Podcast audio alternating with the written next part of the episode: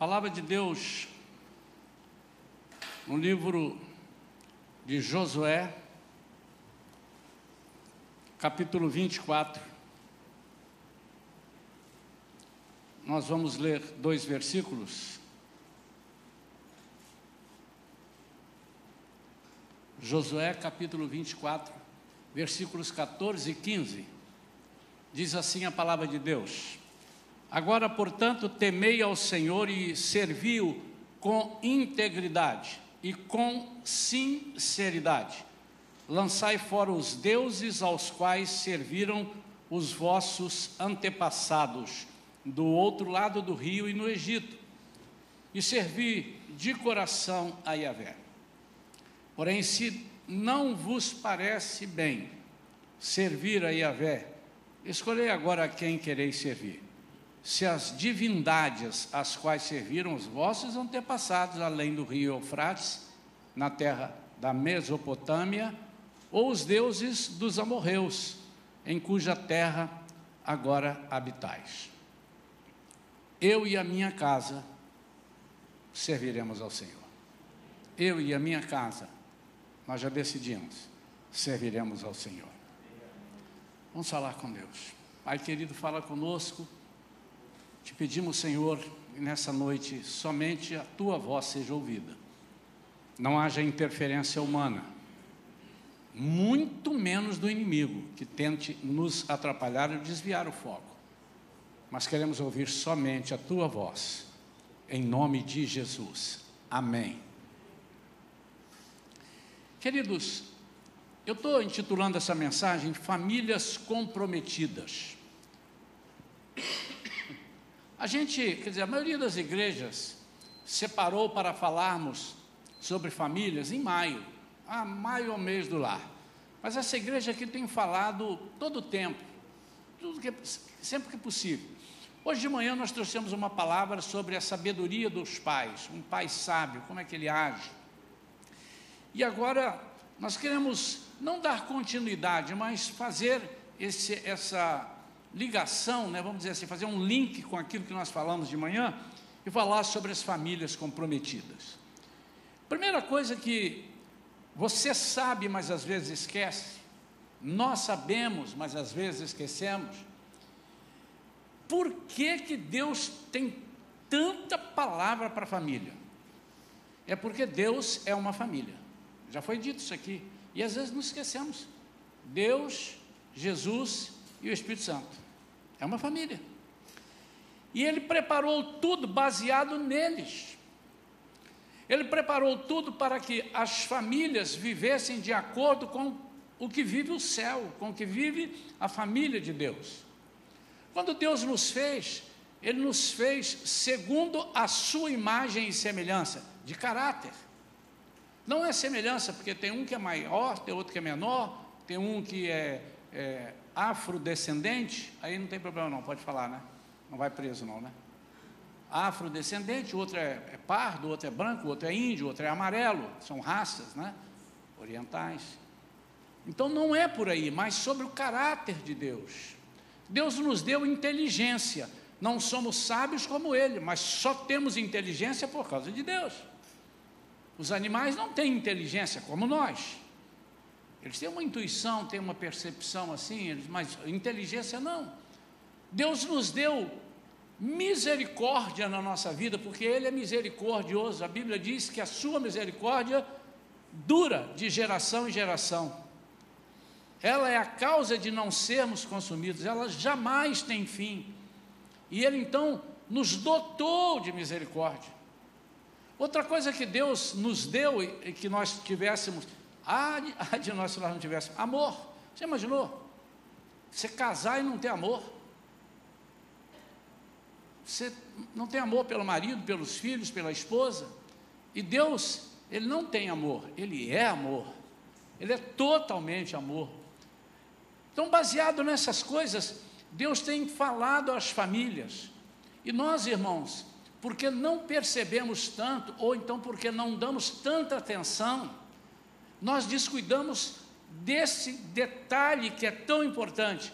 A família precisa estar unida, A, a, família precisa servir, servir ao Senhor em unidade, em interesse, em integridade. Então ele diz aqui: agora, portanto, temei ao Senhor e servi-o com integridade e com sinceridade. Duas coisas que Deus pede: para servir com integridade e sinceridade. Não adianta servir sem integridade. O que é, servir sem integridade? O que é, é íntegro? Íntegro que não falta nada. E com sinceridade, é que o seu coração está de acordo com o que a sua boca está falando. É importante que nós anotemos isso na nossa vida, porque qualquer coisa que nós fizemos, fizermos separando isso daí, nós estamos anulando a família de Deus. Nós estamos, por exemplo, imaginando que Deus diz assim, perdão, que Deus, é, nós estamos desprezando, melhor dizendo, aquilo que Jesus diz assim: tudo que pedirdes ao Pai em meu nome, Ele vos fará. Olha a família trabalhando. E o Espírito Santo intercede por nós com gemidos inexprimíveis. Jesus dizendo: Eu faço aquilo que meu Pai manda fazer. Há uma, há uma coerência em tudo que eles fazem. Deus diz que exaltou Jesus acima de todo nome, honrou Jesus. Então, quanta coisa só nesses versículos, só nessas citações, irmãos, nós podemos perceber como Deus quer que a família seja? Como Deus quer que a família trabalhe? E muitas vezes, por não percebermos isso, ou por egoísmo, ou por outras coisas mais que possam existir dentro da família, nós seccionamos, nós dividimos, nós separamos a nossa família. Um vai para um lado, outro vai para o outro. Não são poucas as famílias onde o pai serve ao Senhor, a mãe não, os filhos também não. Outras famílias, os filhos servem e ficam orando para que os pais possam servir. E em todo o tempo, enquanto isso não estiver, como Josué, eu e a minha casa, nós estamos tendo bênçãos capengas. Há coisas que o Espírito Santo precisa fazer na nossa vida. E pode ser que nós estejamos incorrendo em algum erro dentro da nossa casa, dividindo alguma coisa ali, separando, seccionando, ao ponto de o Espírito Santo falhar na nossa vida, não que ele falha por ele, ou seja, nós sentirmos, perdão, não sentirmos a atuação do Espírito Santo na nossa família, nós anulamos o Espírito Santo, mas isso não é possível, pastor. Claro que é, a Bíblia diz: não extingais o Espírito Santo. O que é, extinguir? Não apagueis o Espírito Santo. Então o Espírito Santo está dentro de você, mas você pode apagá-lo. Quando você apaga, ele não age, mas não age porque ele morreu. Ele não age porque você não o busca. Então ele está ali, mas quando você chamar, ele vem. Então pode ser que em alguma área da sua vida você esteja trabalhando sozinho e a família olhando. Não, mas o pai aqui vale por tudo. Ele, ele ora oito vezes por dia. Então ele compensa a família que não ora. Isso não existe, irmãos. O pai tem fé para todos. A mãe, nossa, a mãe tem uma fé inabalável. Ela supre todos. Não serve, irmãos. Porque nós estamos separando, dividindo a família. E aí nós queremos que a trindade seja dividida que a, Trindade, o Pai faz o que quer, o Filho faz o que quer e o Espírito Santo faz o que também bem entende, cada um por si. É importante que nós entendamos isso. Agora eu vou começar a pregar. Não, já comecei. E como é que isso pode acontecer na nossa família? Ou seja, perdão, como pode não? Como que pode acontecer na nossa família o que Josué está dizendo. Como pode haver essa unidade? Como é que eu consigo essa unidade?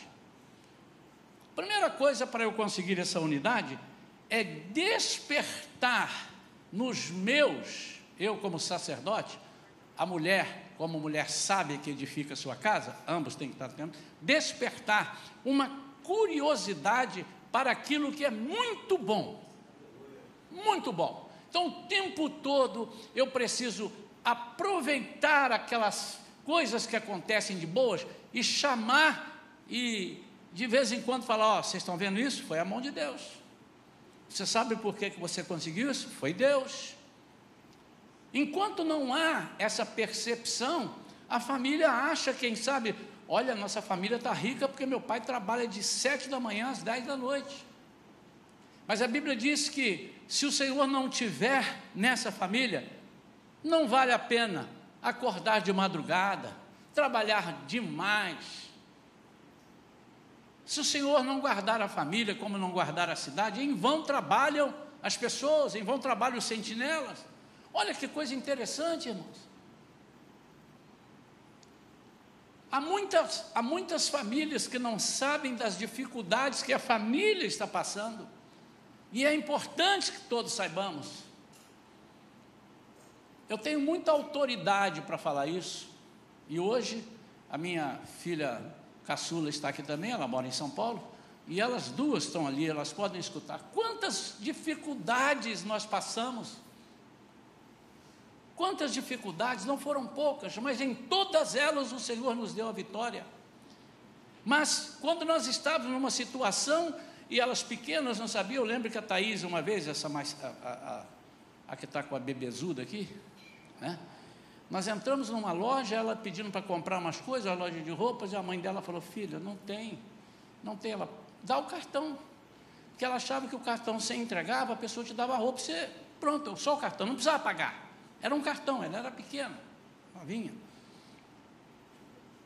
E nós precisávamos de dizer: olha, esse mês você não pode gastar mais do que isso aqui, porque nós estamos em dificuldade. Alguns pais acham que é proteger os filhos, não dizer das dificuldades. Não. É dar nervos, é dar músculos espirituais aos filhos. Primeiro que eles orem antes. Quantas vezes as crianças oraram conosco? E não se iludam. Nós sabíamos que nós também estávamos ensinando a eles nos momentos de dificuldade. E quantas dificuldades eles já passaram. Mas quando eles estavam em dificuldades, elas, né, e os maridos, naturalmente, eles se lembravam das palavras: Eu e a minha casa serviremos ao Senhor. Não exatamente deste versículo, mas nós vamos fazer o que os nossos pais nos ensinaram. Então, uma primeira coisa a sua família não tem sido unida porque você não tem contado os feitos que Deus tem, tem é, realizado, talvez. Não, pastor, eu tenho. Não são alguns, são todos. É necessário que você diga as dificuldades que nós estamos passando para que eles, ao verem a vitória, dizem assim: foi Deus. É muito importante isso, irmãos, pode soar como uma mensagem trivial. Pode soar como algo muito simples, mas não é tão simples como as pessoas possam imaginar. Isso faz um efeito impressionante. Sabe por que faz um efeito impressionante? Porque essas coisas são comunicadas em voz audível. Você fala, você chama os filhos, os filhos ouvem, os filhos falam, e muitas vezes os filhos falaram para nós: Papai, mamãe, tenha fé, Deus vai resolver. Porque naquele momento éramos nós que precisávamos. Mas porque você fala em voz audível, o inimigo começa a escutar, porque ele só sabe o que falamos, ele não sabe o que pensamos. O inimigo não tem acesso ao teu coração, ele não tem acesso à tua alma, ele não sabe o que você está raciocinando, mas se você verbalizar, ele escuta, ele é potestade dos ares. E de tanto ele ouvir isso, ele diz assim: nessa família que nós não temos vez, porque ô famíliazinha dedicada a Deus, ô famíliazinha fiel a Deus. Vamos para outro canto. E se ele entra dentro desta igreja aqui, por exemplo, que é a igreja que me foi confiada a pastorear, mas qualquer outra igreja, né? Se ele entra dessa igreja e começa a visitar essas famílias, escutar na hora do almoço o que vocês estão falando, escutar é, nas devocionais, no seu dia a dia, nos seus passeios, ele vai ou ter vez ou não ter vez.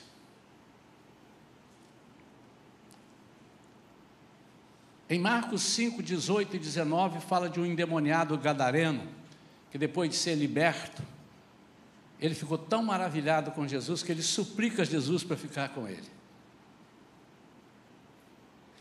E eu fico imaginando, ele era endemoniado, mas ele tinha momentos de lucidez. Eu não sei quantas pessoas aqui já viram uma pessoa endemoniada. Ela não vive o tempo todo endemoniada, ela vive o tempo todo com o demônio dentro dela. Mas de repente ele se manifesta, ele faz, outra hora ele fica quieto, e muitas vezes a gente ora, pensa que o demônio foi embora, ele está ali, ele se esconde, e ele sai normal, conversa com você, almoça, janta, faz, mas ele está ali. Então, é, há casos, eu acredito que esse caso desse endemoniado gadareno era um deles, que ele sabia, eu estou num sofrimento, eu não consigo me libertar. Muitas vezes, pessoas chegaram para nós, para mim, para pastor e para outros que trabalhavam nisso, ou trabalham, vocês sabem disso, disse assim: Eu preciso de oração. Eu estou sofrendo, tem hora que o inimigo vem sobre a minha vida, eu já não estou aguentando mais. A minha vida está um desespero. Eu não tenho mais saída, eu não tenho mais. Mas nesse momento ele está lúcido. E algumas vezes alguém falando isso, nós começamos a conversar, não, mas espere que o Espírito Santo de Deus, e pá, o demônio entra. O demônio entra não, se manifesta. Ele estava lá. Então é, é, muito possível. Há casos que as pessoas caem demoniadas. O que, é que aconteceu? Eu não sei. Ele, ele não sabe o que, é que aconteceu naquele momento. Mas ele sabe que alguma coisa grave o tomou, se apossou dele. Então imagina o sofrimento desse endemoniado gadareno, de Gadária, um endemoniado da cidade ali. A Bíblia diz que ele vivia nos cemitérios, acorrentado, e as correntes não seguravam. As pessoas fugiam dele. Porque a força que ele tinha era muito grande. Mas ele não queria ter aquilo, ele sabia que ele machucava as pessoas, machucava não só fisicamente, mas ele machucava principalmente a alma das pessoas. Mas um dia ele se encontra com Jesus. E quando ele se encontra com Jesus, Jesus liberta aquele homem. Aquele homem imediatamente torna-se o homem que ele queria ser, talvez, no coração. O homem com a alma limpa, com, um corpo pronto para servir ao Senhor. Ah, irmãos, como é lindo esse momento. Como eu já vi hum, nesses 40 anos trabalhando para Jesus nessa área, como, como, como a gente já viu coisas lindas, coisas tremendas. E esse homem, ele disse: Não, eu quero ficar aqui. Eu quero ficar aqui. Jesus disse: não, Você não pode ficar aqui. Vai para a tua casa, para a tua família e anuncia a eles tudo quanto Deus tem realizado a teu favor e como teve misericórdia de ti. Ele estava errado? Não. Melhor lugar, minha mãe dizia assim: se eu pudesse escolher, eu queria morar na igreja. Hoje eu falaria assim para ela: cuidado. Mas hoje eu queria morar na igreja. Ela, ela estava dizendo o seguinte: eu queria lugar, morar no lugar de adoração. Eu queria ouvir a palavra, não pode, né? Mas ela queria.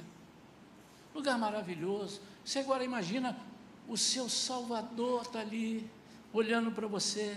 Tem uma passagem que conta que Jesus estava no outro ponto, ali pregando o Evangelho, e estava ali sentado dentro do barco. Agora ele já estava já tinha ido a família, já voltou, estava ali sereno, estava ali aquele ex-endemoniado, sereno.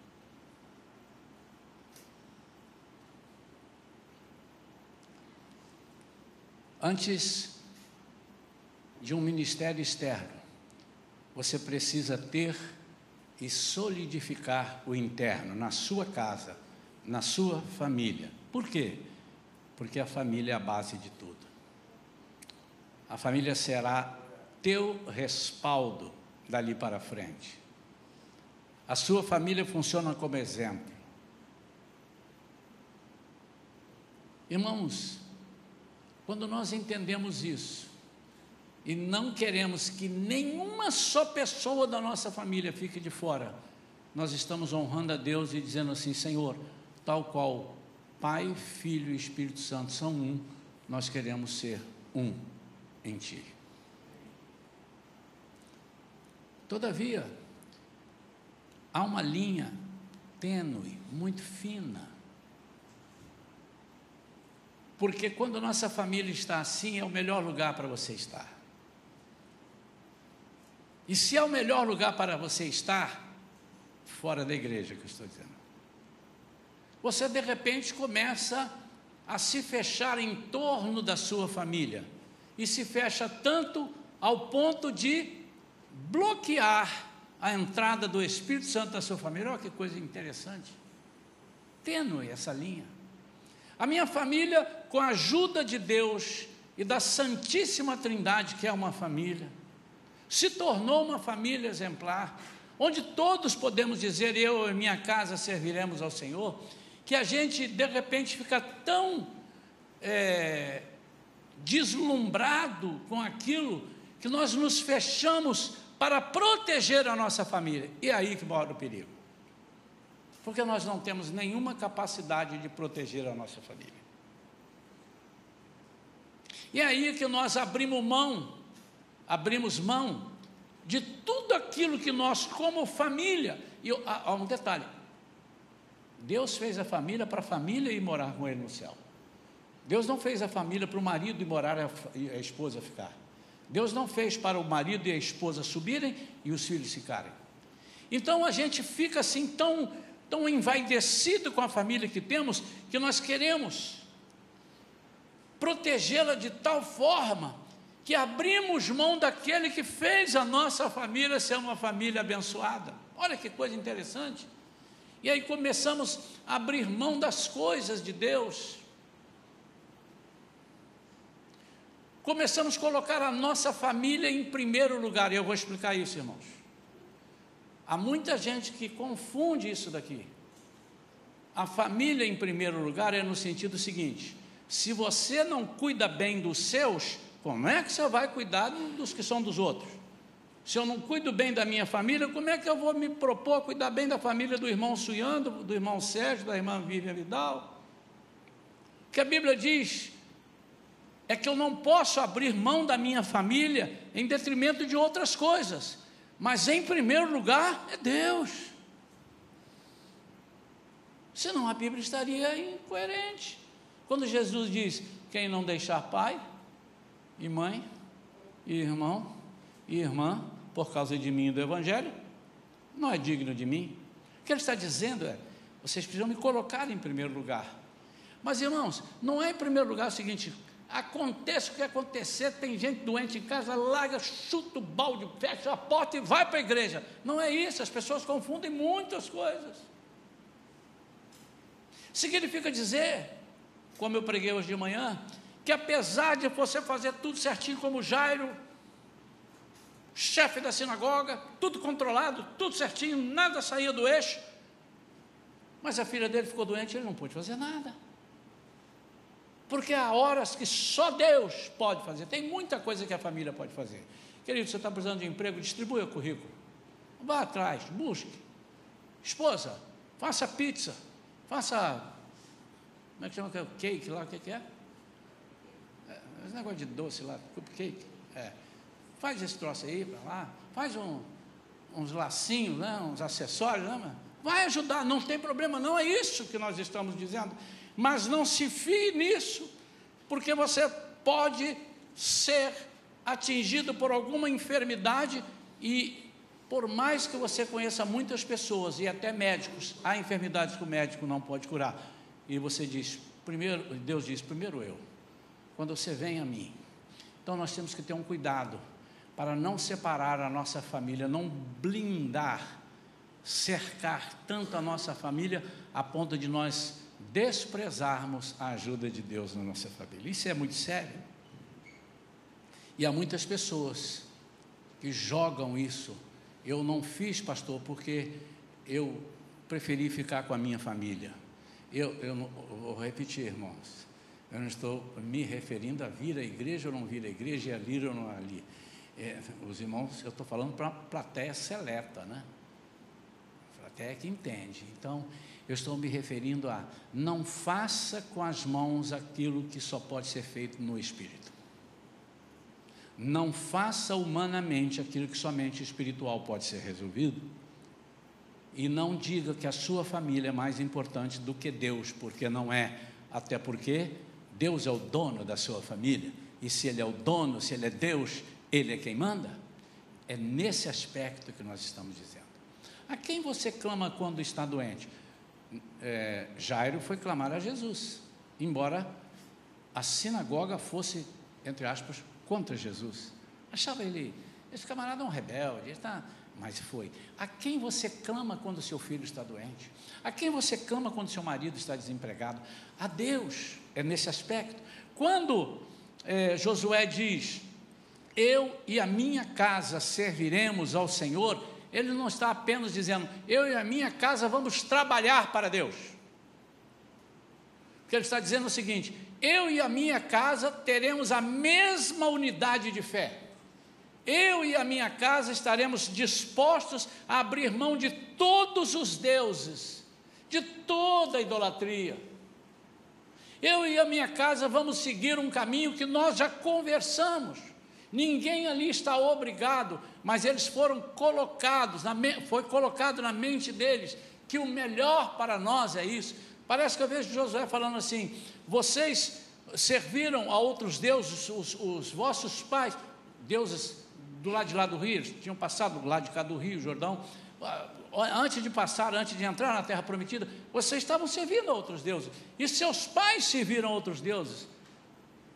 Mas eu quero que vocês entendam que eu mostrei para a minha família, e a minha família entendeu que o melhor para todos nós é servirmos a Deus em unidade, todos nós, integralmente. Queridos, às vezes o mais simples nós estamos pecando, falhando, nós não fazemos as nossas devocionais, mas deixa eu te dizer, as devocionais não bastam por si só. Às vezes vocês estão orando em casa, não bastam por si só, porque eu não sei qual é o propósito da sua oração, qual é o propósito das suas devocionais.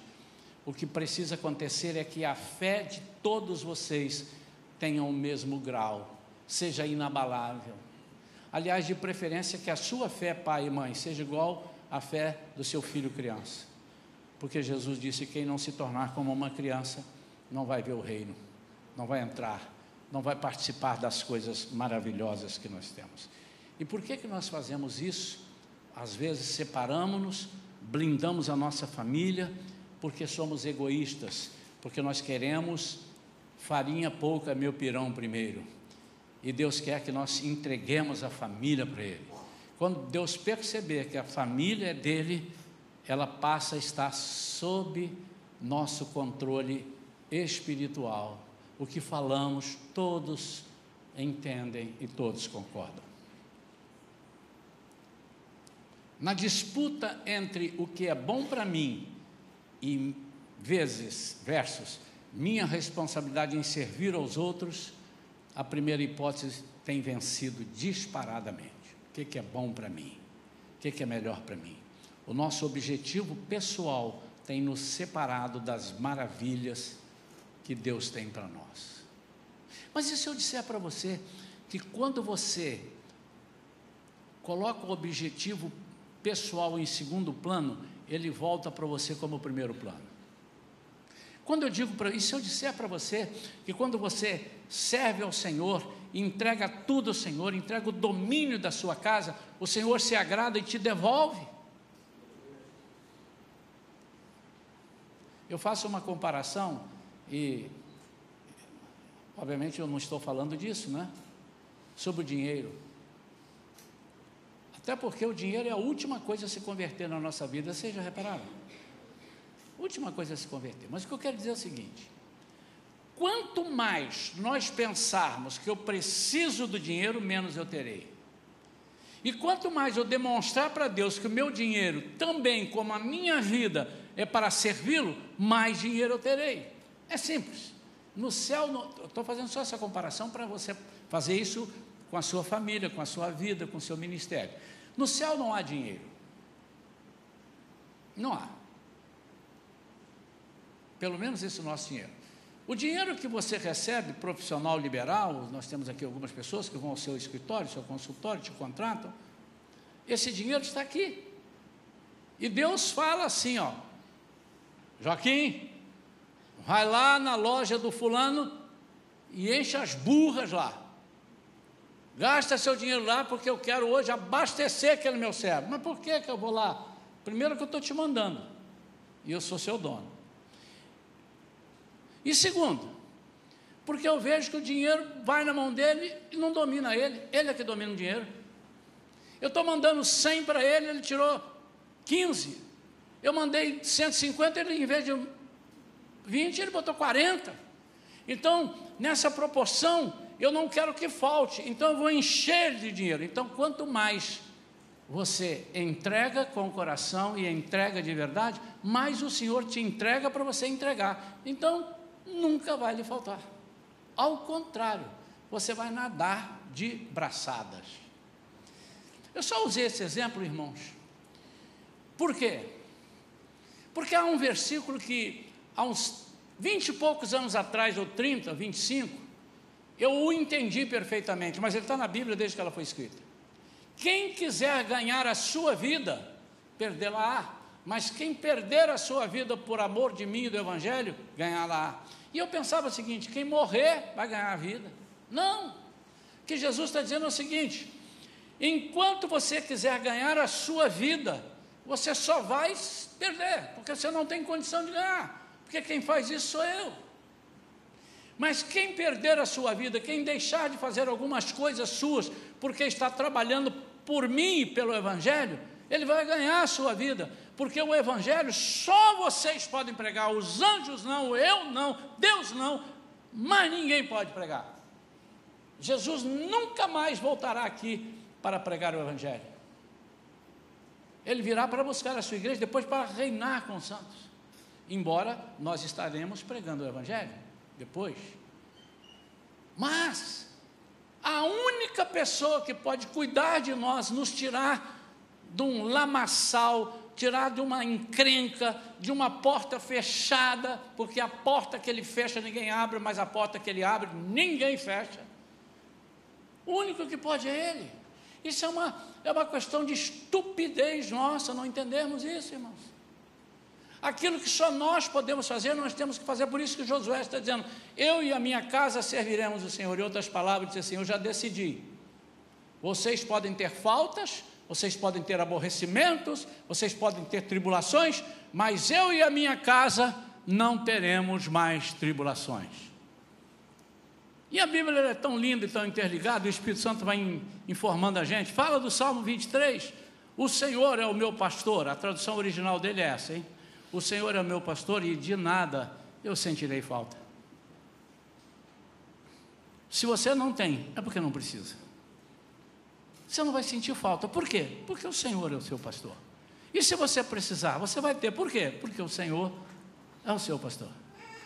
Irmãos, como é fácil de entender isso, como é simples de entender isso e nós não entendemos.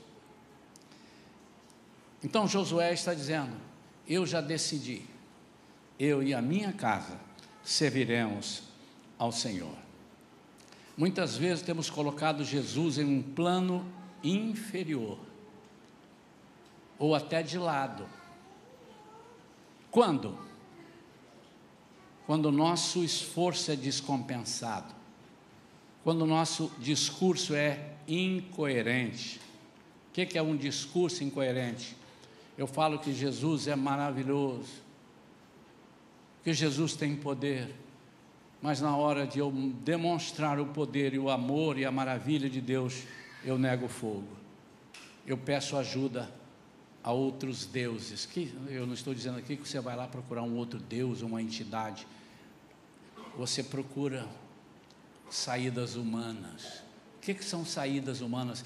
E aqui não há nenhuma indicação de que você não possa ter ajuda de pessoas.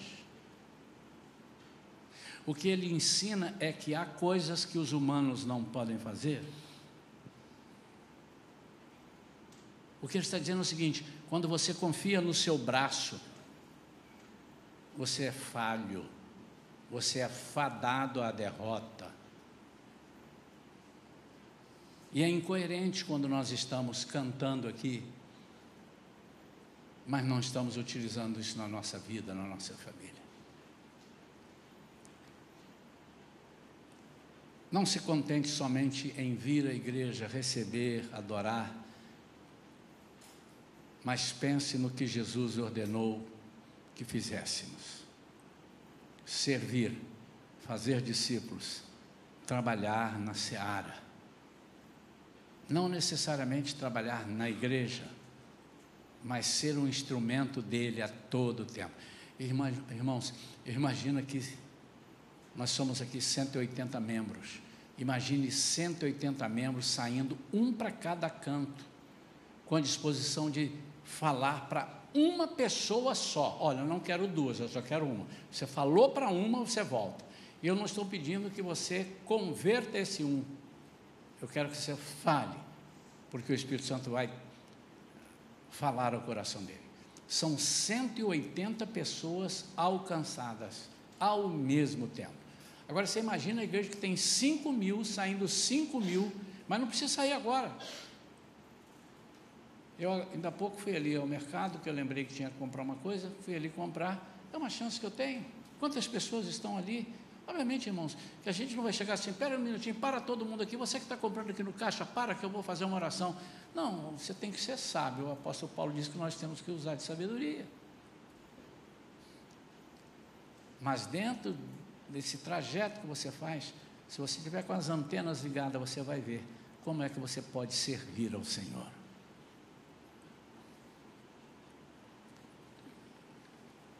Eu quero orar pela sua vida e pela sua família agora. Nós estamos vivendo momentos de decisão no nosso país. Cada dia mais as famílias têm sido afrontadas. Cada dia mais as leis que estão chegando estão, preste atenção, talvez você não prestou atenção ainda, estão tentando tirar o poder que Deus deu a você para educar os seus filhos. O mundo quer educar. Mas se educasse como Deus manda, oh, que bom, tem mais gente para me ajudar. Não, eles querem deseducar. Eles querem tomar a sua família. Mas por que, que eles querem tomar a sua família? Porque não gostam de você. Não, não, não. O problema não é contigo, o problema é com Deus. E antes que você pense assim, pastor, então é melhor eu largar Deus, que ele não vai ter problema comigo, porque o problema da minha família é, é, por causa de Deus, então eu vou largar Deus e não tem esse problema. Agora se afundou na lama de, de cabeça e tudo. Não, lógico que não. Mas o que você precisa entender é que, enquanto você tomar essa guerra como guerra espiritual, que quer atingir e tirar dos domínios de Deus o controle pelas famílias, se você entender isso, a primeira coisa você não vai ceder. Primeira coisa. Ainda que você precise morrer. Segundo, você vai estar espalhando a atitude que Josué lançou. Aqui a Bíblia não diz eu sei porque eu continuo lendo. Quando você chegar lá em Juízes, vocês vão ver algumas coisas, ele já tomando as terras, né? Mas muitos, eu não sei se muito mais ou muito menos, mas muitos não aceitaram. E muitos aceitaram. Muitos disseram: estamos com Josué. Há uma passagem mais à frente onde ele vai dizer assim: vocês se comprometem em servir, porque Deus pode vir sobre a vida de vocês, e vocês são testemunhas de vocês mesmos, que vocês estão dizendo que querem esse Deus. E eles disseram: nós somos testemunhas, nós queremos esse Deus. Mas lá na frente, em Juízes, quando eles entram, quando eles estão ali, já trabalhando para sua própria terra, eles começam a perder aquele vínculo que eles tinham. Os mais velhos vão morrendo, uma nova geração vai chegando, e o inimigo que quer fazer hoje? Exatamente isso.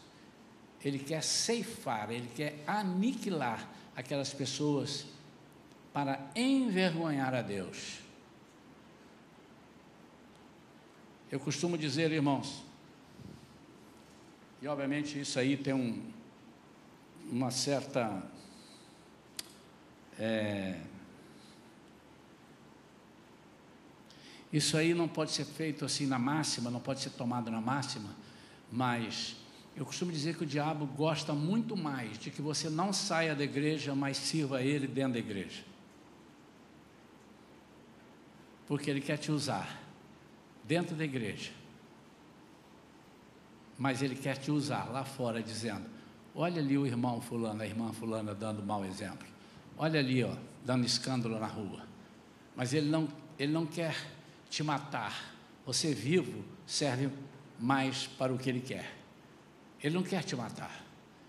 Ele quer te manter no cabresto e fazer com que você envergonhe ele. Quando eu vejo uma pessoa bêbada na rua, caindo pelas, tropeçando nas próprias pernas, eu tenho o hábito, a minha esposa é testemunha, ela mesmo diz, coitada daquela vida. Quando eu vejo uma pessoa ali doida na rua, assim, falando, ah, não, que, uh, é doido. Eu falo assim, Senhor, olha o que o diabo está fazendo com essa vida. O que, que o diabo está dizendo? Ô, oh, Criador, dominei ele. Olha quanta bobagem que ele faz. É nesse sentido que eu estou dizendo. O diabo quer estragar as nossas famílias. Mas o Espírito Santo de Deus quer fazer das nossas famílias uma família semelhante à família de Deus, Pai, Filho e Espírito Santo. Quero orar por vocês agora, irmãos. Se alguém está com alguma necessidade de uma oração especial, vem aqui à frente. Você não precisa me dizer o que é, você só está aqui à frente, eu já estou entendendo que você tem uma oração especial para a sua vida. Eu vou orar. Mas eu quero orar por todos vocês, toda a igreja. Eu só estou te pedindo. É, tem uns que tem que tomar um remédio, tem outros que tem que tomar uma injeção na veia. Esse tem injeção na veia? Vem aqui na frente. Se você está sofrendo ataques, perseguições, se você está vendo uma divisão dentro da sua casa, divisão de opinião, seus filhos, sua família, cada um está para um lado. Olha, brigar não vai adiantar, bater muito menos. Se o Espírito Santo não os convencer, você pode ficar rouco que você não vai reconhecer, não vai fazer com que eles reconheçam. Então nós vamos ficar de pé agora. Vou pedir que os irmãos da banda venham para cá para tocar para a gente, para nós louvarmos ao Senhor e encerrarmos. Mas eu quero orar. Tem alguém que precisa, alguma família que precisa? Outra coisa que funciona muito, Jesus fazia isso, ensinou isso, né? Ele vai mandar alguém lá então, você quer representar alguém? Você tem algum vizinho, parente seu? Você quer representar? Vem aqui à frente também. Deus, aí enquanto você estiver aqui, você não precisa me dizer. Você vai dizer para Deus aqui, Senhor, eu estou representando meu tio, minha família, minha irmã, minha sobrinha. Você pode fazer isso. Vamos orar. Estamos chegando a um tempo, irmãos, que se nós não nos apressarmos nesses ataques, o inimigo vai conseguir desfazer muitas famílias. E eu quero que você, o quanto antes, diga: Eu já decidi.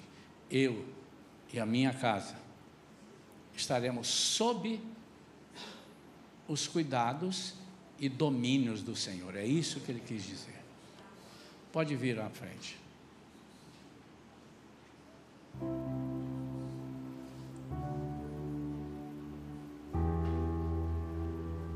Eu te peço que você venha com toda a sua fé.